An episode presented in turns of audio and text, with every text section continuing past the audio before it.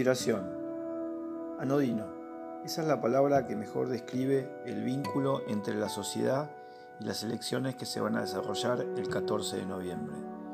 El poco interés mostrado en las PASO del mes de agosto, más centrado en remarcar la falta de propuestas e ideas de los partidos en pugna, parece haberse profundizado en la recta final que determinará la nueva relación de fuerzas en el Congreso Nacional, en las distintas legislaturas provinciales y en los consejos deliberantes a lo largo y a lo ancho del país.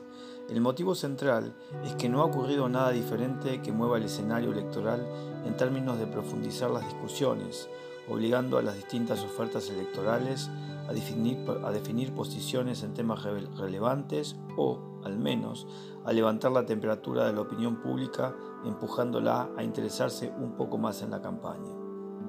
Lo cierto es que la sociedad está más preocupada en resolver su día a día en un contexto de incertidumbre que su dirigencia parece no estar muy interesada en serenar.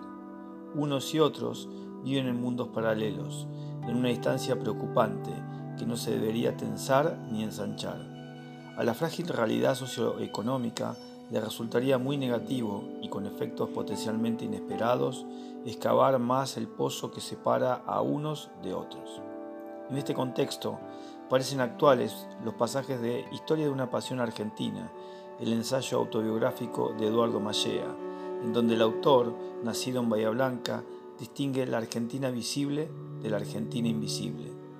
El relato recorre capítulo tras capítulo diversas etapas vitales, la crianza de un niño en una familia de antiguas raíces, junto al Atlántico, cuyo bienestar económico no excluye el idealismo, el padre, figura caracterizada sobre todo por su perfil ético, es un médico que decide consagrar su trabajo al servicio de los más necesitados.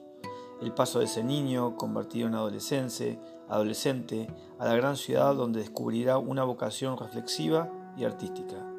Y el presentimiento de otro país, invisible o secreto, que no coincide con el que emerge en sus representaciones públicas.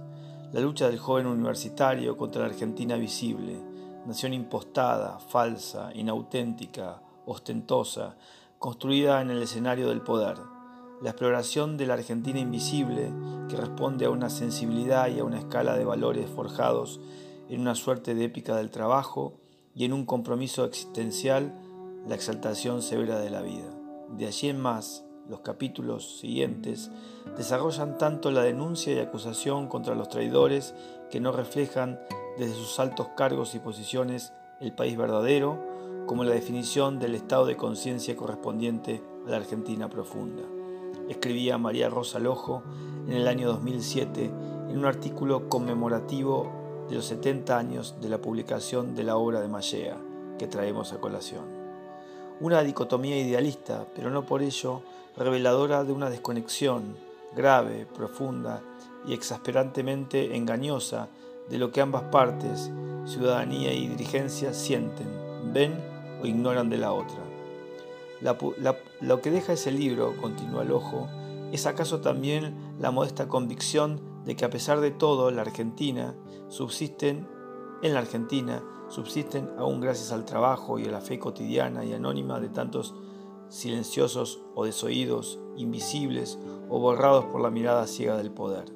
Esos hombres y mujeres justos que desde los tiempos bíblicos hasta nuestros días siguen sosteniendo un mundo que se tambalea, anotaba la autora en el diario de la Nación, en cuya redacción el bahiense fue director durante muchos años del suplemento cultural.